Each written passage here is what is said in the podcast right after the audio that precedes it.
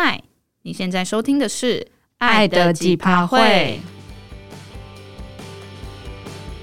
你现在还在甜蜜蜜的热恋期吗？还是你已经对另一半感到几趴都会了呢？我是 Tina，我是 Pin。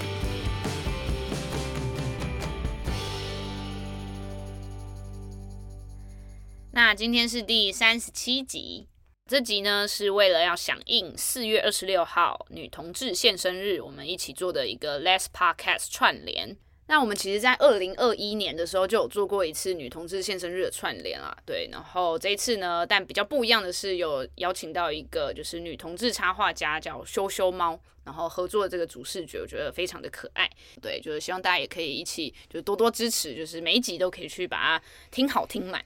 那在我们正式进入主题之前，我们先来闲话家常一下。Tina 最近有什么人生大事要跟大家分享的吗？我本人是没有什么人生大事啊，但是就是我跟 Pin 两个人之间也有人生大事，但是我们已经准备好要再录一集跟听众朋友们分享，可能不止一集，应该那个系列会有好几集，因为 Pin 要骂我很多很多集。然后大家还不知道人生大事是什么，你可以分享一下吗？我们两个最近的人生大事就是我们五月开始要正式同居了。对，在我们在一起了八年多左右，我们终于要正式进入同居。我觉得这是一个非常低于女同志平均值的一个一个一个案例。是吗？是啊，女同志不是最常被人家讲说就是超快同居，就可能在一起三个月就开始在讨论说，哦，我们来同居。哪有这种事？我都没听过这种。因为你不是，因为我是山顶洞人的女同志。看，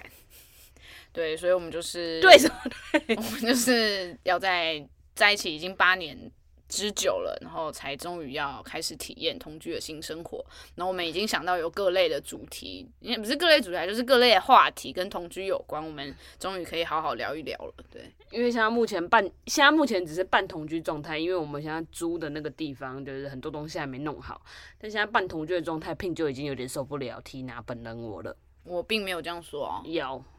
我觉得听众朋友应该比较觉得应该是你比较受不了我吧。为什么？我不知道啊，就是在可能以前的历史当中，就是。可是现在感觉起来，反过来是你比较嫌弃我啊。我没有啊，有，我不敢啊。我一回到家就有人说我臭臭的，可是是事实啊。我哪里臭臭的？好，这这我们等之后再聊。好，所以所以除了这个之外，还要聊，还有还有什么？要 update 给大家的嘛？对，然后我觉得也是因为这样，所以我们就是又有一个延迟录音跟上架的理由，没有，就是我们就很忙啊，因为你知道就是要搬家，谁知道品种没有？没有，我现在讲了，所以就是大家呃，希望可以大家原谅我们，对，我们要原谅你啊。好啦，我们要进入主题，我们闲话家常完毕。那为什么女同志现生日这个节日很重要？我们一直都觉得说男同志就是要对抗的是。歧视，但是女同志要对抗的其实是不被看见这件事情。就是一直以来，就是我觉得社会大众提到同志或同性恋的时候，大多数看到的或者是提到的都是以男同志为优先，就是说哦，男同志就他们穿的怎么样啊，怎么样？可是女同志其实反而很少被看见，或是被提出说哦，原来女同志是怎么样怎么样的样子。所以我觉得女同志现身日很重要的点在于，其实是女同志要积极为自己发声，然后也要积极，不一定要到积极出柜，但是他们要积极争取他们自己的权益。所以对我们来讲，就是女同志现身日是一件很重要的事情。就应该有些人有听过说，女同志要面对的歧视其实是双重的，就是呃，这个歧视可能包含对于恐同的歧视，然后还有厌女。那厌女情节这件事，就是不管在异性恋或在任何恋，所以就是女同志的话会要面临着双重的压力跟困境的感觉，对，所以才更需要一个节日，然后让让大家就是注意到哦，就是有这群人，然后这群人也很多样，也不是一个女同志族群这个标签就可以就可以代表所有的人这样子。那我们今天要聊的主题就是也跟呃女同志的形象演变，还有可能我们自身的一些观察有关这样子。我觉得以我跟聘现在这个年纪的女同志来讲，我不晓得已经算是中年中年拉子吗？但是我觉得我们刚好卡在这个微妙的年纪，就是没有到年轻人，但是也没有到老年拉子的身份，所以卡在这个中年的身份的时候，就是在看以前那个年代的女同志跟现在年轻这一辈的女女同志的时候，我都会觉得还蛮有趣的。可能就是嗯，越近代就是近几年的那个变化的速度又更快吧，就是包含各类影视音乐作品啊，就是也有慢慢更多这种形象的人物出现。那再加上台湾就是几年前通过同性婚姻嘛，所以我觉得就是这件事情都是在这几年内又有更大幅的变化。就是比起可能过去可能三十年就是小小的变化演变，当然就是过去的困境就或社会压力更更困难更艰辛。可是这几年就是又有一个很剧烈的变化的时候，我觉得哇，那个反差起来就是会更大。我觉得就有点像是我们我跟聘刚出生那几年，那时候的生社会氛围其实还是很不很不利于同志身份。就是我跟聘刚出生过后的没几年，就有发生那个北一女自幼生就是自杀事件。然后那时候他们的遗书里面有提到说，就是这个社会的本质不适合我们生存。但是这件事情直到是我们长大之后，我们才会知道这件事情。所以当我们长大之后，其实社会的氛围其实已经算是稍微友善一点。但是当我们回看过去那一件事情的时候，我觉得很难以想象说，哦，原来一九九零年代的时候曾就是曾经发生这件事情。然后可能在那个一九九零年代的时候，就是因为资讯也还不普及，比起男同志，其实女同志更难得知，就是在那个圈子里面的大小事情。然后那时候比较可以得知女同志的讯息来源，可能就是一九九四年台湾第一个女同志团体“我们之间”发行的《女朋友》杂志月刊里面，就是可能会有很多一些 T 霸资讯，或者一些女同志就是征友或者交友的资讯在上面。然后在那个网络还不普及的那个年代，就是 T 霸就是蛮蔚为风行的，就是比起当时就是还要什么书信往来啊，T 霸反而是可以更容易找到就是对象的一个地方。但是跟那个年代比，现在我们又更百花齐放，现在还有各种管道，比如说像是 PTT 上面还有拉板啊，然后还有很多就是女同志的交友 App，就是比起以前，现在的选择就是更多元、更多样化。但我发现我们在上述提到的这些，好像我们两个都没有使用到太多的情境，对吧？可能因为我们不完全是百分之百的纯女同性恋吧，就是我们是双性恋的情况下，可能就是不会特别觉得哦，要找这个圈子的人一定只能认识女生。我自己这样想了，或者至少对我来说，就是我觉得哦，我还是可以喜欢男生啊，那我就不用就是把自己一定要丢到那个圈子里啊，我自己了。或者应该是说，在我成长的过程里面，对女同志，哎、也不是说对女同志，就是对同性恋这个标签来讲，还是没有那么友善。之后到近几年，就是我在成为就是中年拉子之前的社会氛围，还是相对没那么友善吧。可能是我周遭，我自己周遭，但可能 Pin 应该还好。可是你又不是会 care 的人，你不是从国中的时候你就不 care 这些标签吗？没有，那是国中的时候。可是当长大之后，就是反而好像没那么勇敢，因为我刚好跟你是相反的人呢、你好像是从不勇敢，然后到觉得没差。哦，感觉起来好像是这样，没错。然后我觉得蛮大的影响是我在大学之后的生活经验吧，就是可能我读的大学是比较开放、自由，就是有形形色色的，就是形象的男男女女。所以呢，好，就是直接讲说是正大，就是你知道正大校风应该还算开放自由，然后有很多算 LGBTQ 的族群吧，对，所以所以那时候可能就是开始觉得，哦，原来就是形形色色的人那么多，然后各种样貌啊，所以就可能在大学阶段我就比较。呃，比较没有那么受限于觉得社会眼光一定要怎么样才是一个女生，或者是那个时候我也其实没有那么确定我是双性恋，所以我那时候大学的形象就非常做自己，就是如果。第一次认识我的朋友、同学啊，或者是任何陌生人，好像都会觉得我是个很酷、很帅的女生，可是不至于到 T 这样子打扮起来，就是很多人会觉得就是偏那什么歌德风，因为我擦黑色指甲油之类的。当时也没有想太多，就是也没有特别觉得我这样的打扮会不会被觉得是个女同性恋，或者是是一个 T 这样子。我看过 Pin 大学时候的照片，绝对不可能被误认成女同志。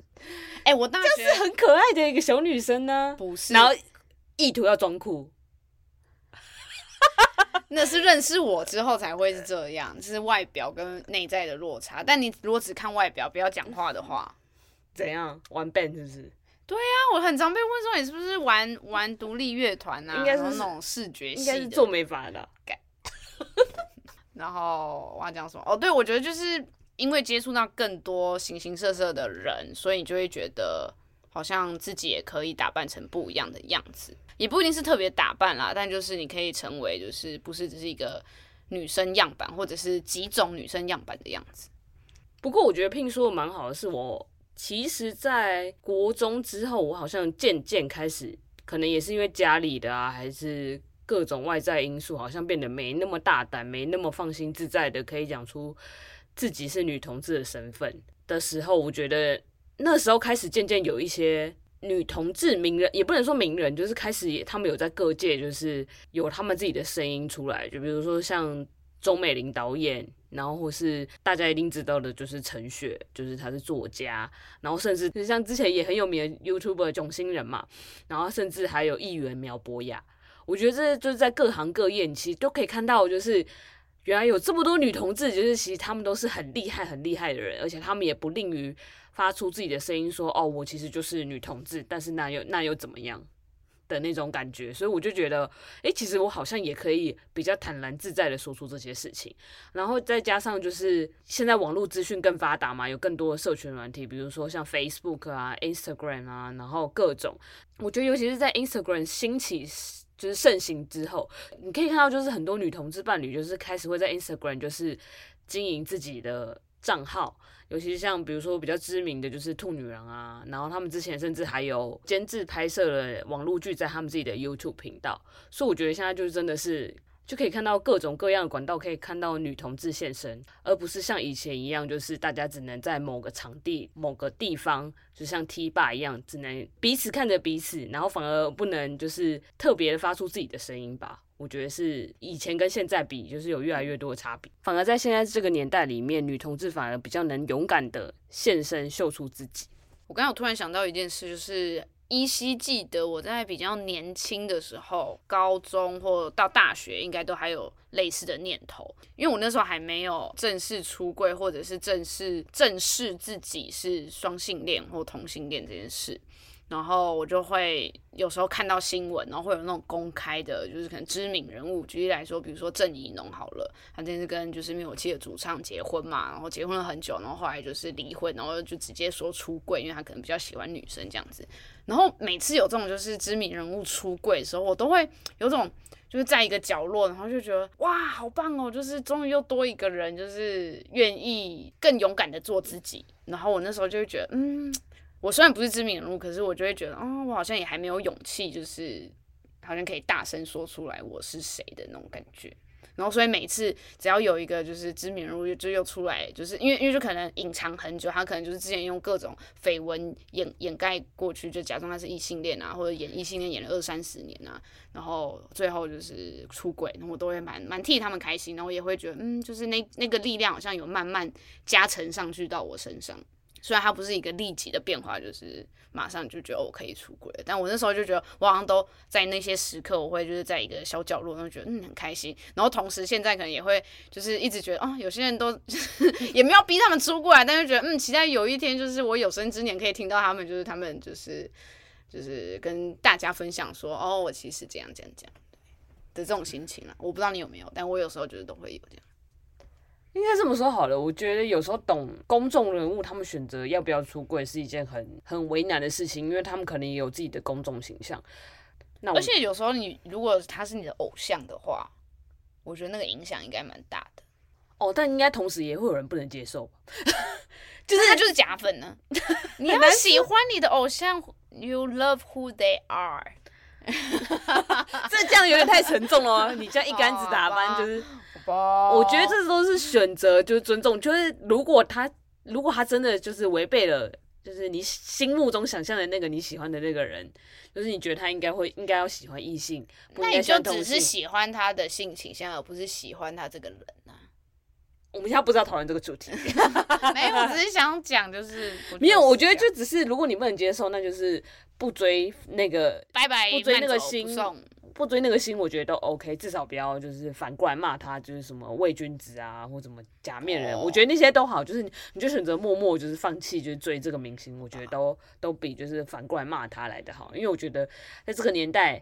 虽然好像常常很多人都讲说把做自己挂在嘴边，但这真的很难，真的很勇敢说就是要坦诚自己喜欢一个同性别人，在对某些人而言，其实应该还是蛮困难的事情。然后我觉得刚才讲到，就是跟形象，就是更多知名人物啊，或者是身边的人有更多形形色色的人出现之后，我觉得对我来说的影响，就是我好像从以前这个就真的是小时候，比如说那种国小、国中、高中，就是还在形塑，就是你对于世界啊，或对于这个社会一些看法的那个阶段，然后就会比较觉得。呃，好像就是男生女生，然后可能男生就大概几种样板，然后女生大概就几种。虽然我我不是那种觉得就是女生一定要化妆，还是一定要穿裙子，一定要留长头发那种，可是你就会有一个很固定，然后女生应该可能就差不多这几种形象，可能气质型啊，还是我不知道，就是艳丽型。Whatever 对，然后我觉得就是也是因为开始有比较多就是时代的变化，然后就是大家就是对于进步价值啊，或者对一些性别的平等有越来越多重视之后，然后开始有很多比较像中性的，不管是词汇嘛，或者是人物出现，然后我那时候才会开始知道说，哦，原来就是女生中性起来，就是反而是我更喜欢的样子。因为我可能对于以前女生中性这件事，就对我来讲，那个印象就停留在阳刚，然后偏 T 的那种形象，很帅，对，就是帅的比男生还帅的那种帅。但我觉得我现在就是我个人啦，就是我个人除了会注意就是帅气的人之外，我好像会更容易被就是有中性气质的女生所吸引，对。然后我觉得这应该也是我当时可能就是还还没有那么觉得我是明确的双性恋之前，我没有特别意识到的。然后反而是有比较明确的自我认同之后，我才觉得哦，原来这世界中性的女生怎么可以这么美，这样子又帅又美这样子。他们一直都很帅又很美，只是因为可能你以前的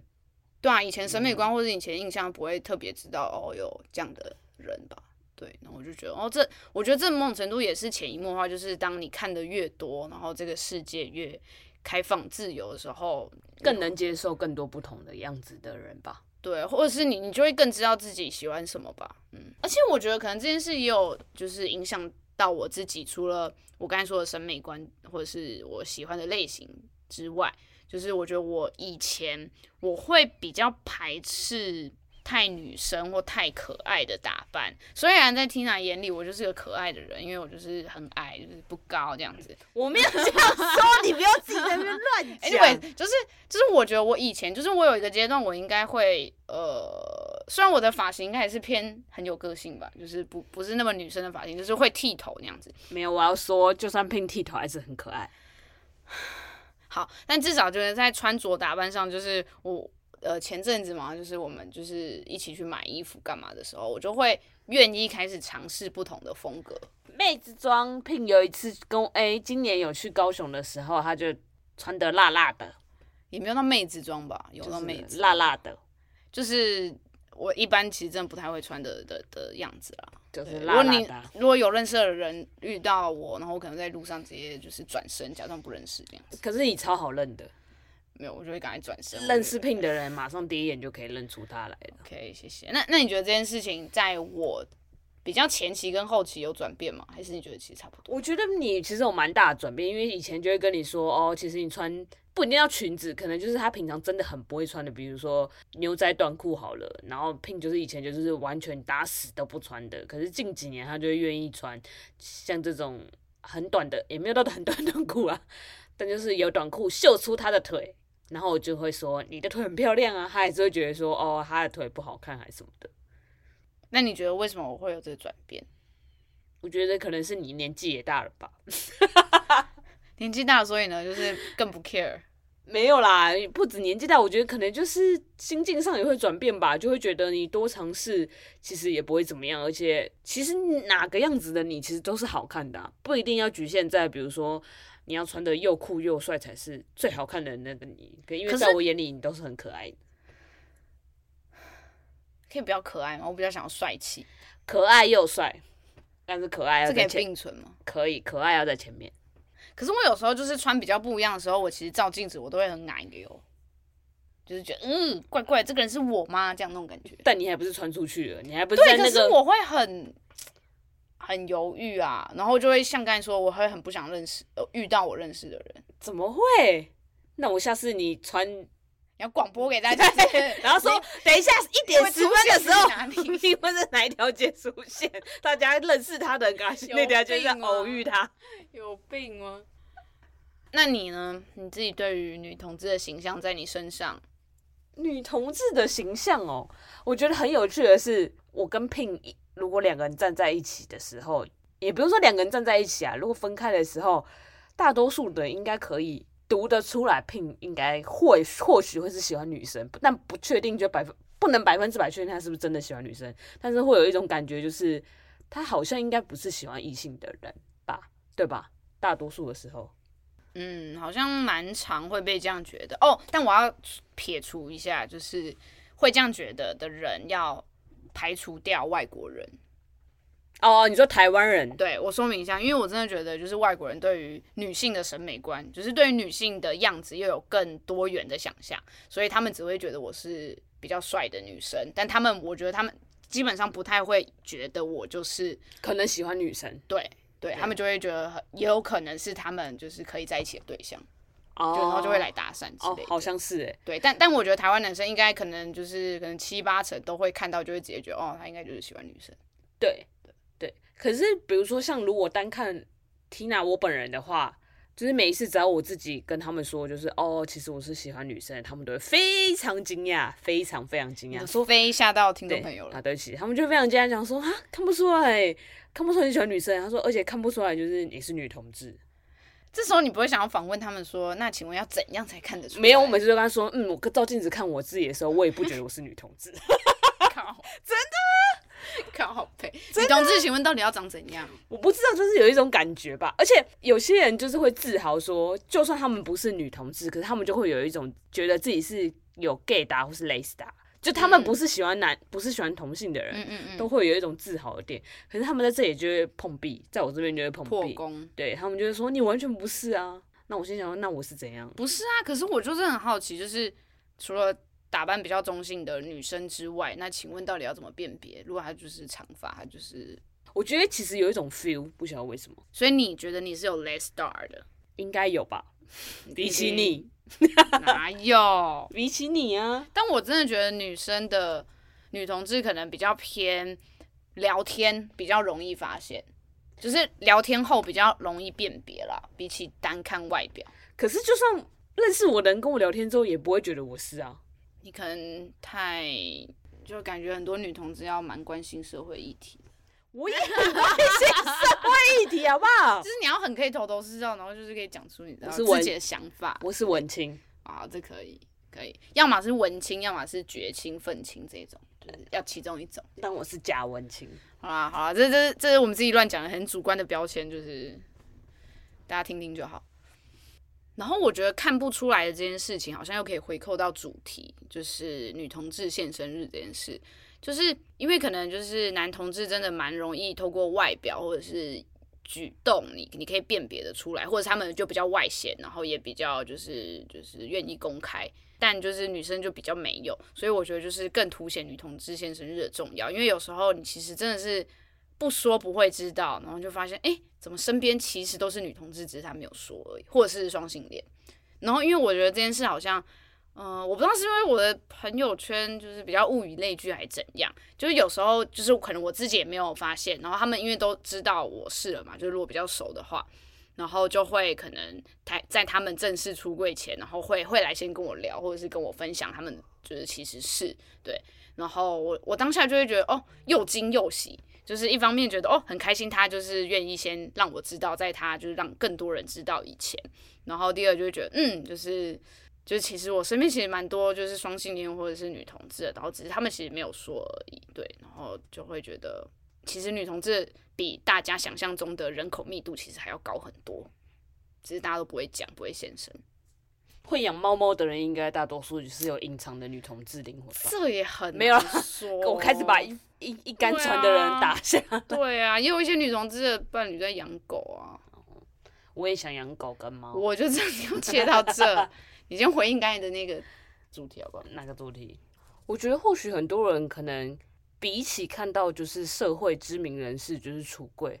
对于某些人来讲，可能那不是他们的偶像，甚至跟他们的生活没有那么切身相关的时候，他们反而看到了，可能也比较，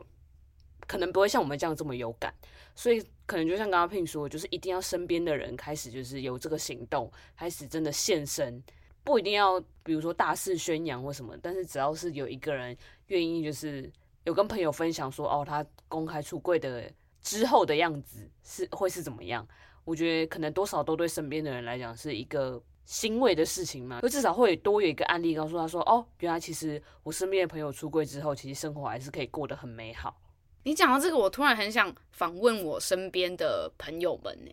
什么意思？就是因为我身边的朋友们大部分就是我比较熟、有在保持联系的朋友，其实也都认识 Tina，或者是或多或少都听过她。我讲她的故事，就是就算没见过她的话，那我觉得很好奇，因为大家就知道，就是我们已经在一起八年多很久。然后我其实也蛮想知道，就是我们以一个非常关系稳定的女同志情侣，然后出现在他们的生活当中这件事情，就是对他们来讲，是不是也有你刚才说的那种感觉？因为我们现在也可能不知道他们是不是哦哦哦，对，就还蛮好奇，就是我们对这些人，或者是可能他们身边没有一个呃 gay couple。就是不管是女同志或男同志的情侣有在一起稳定关系这么久过，然后我们是他们的朋友，好像有点好奇，就是大家是怎么看这件事的？那不然就有一集来做这个主题啊？你说每个人应该会累死吧？每个人都录一段，不愿意、啊，就就突然觉得也蛮好奇的。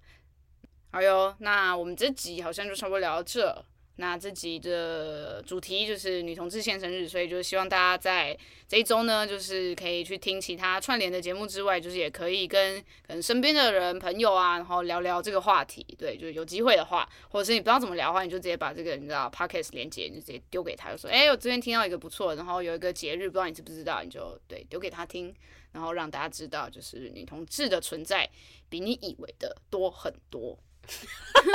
你讲就什么警示宣言呢？我觉得这结论蛮好的啊，我真的觉得是这样，因为有时候我们会被问说，女同志真的很多吗？因为大家就觉得男同志很多，嗯，然后大家会很好奇说，女同志真的有男同志那么多吗？其实我真的觉得，就是我真的觉得可能是一比一，就是我觉得是一样多的，就是我们女同志是很强大的，结论是这个。OK，那这集就聊到这边喽，我们就是会尽快推出我们同居系列的内容。好，那我们这集就聊到这喽。那爱的几趴会，我们下次见喽，拜拜。拜拜。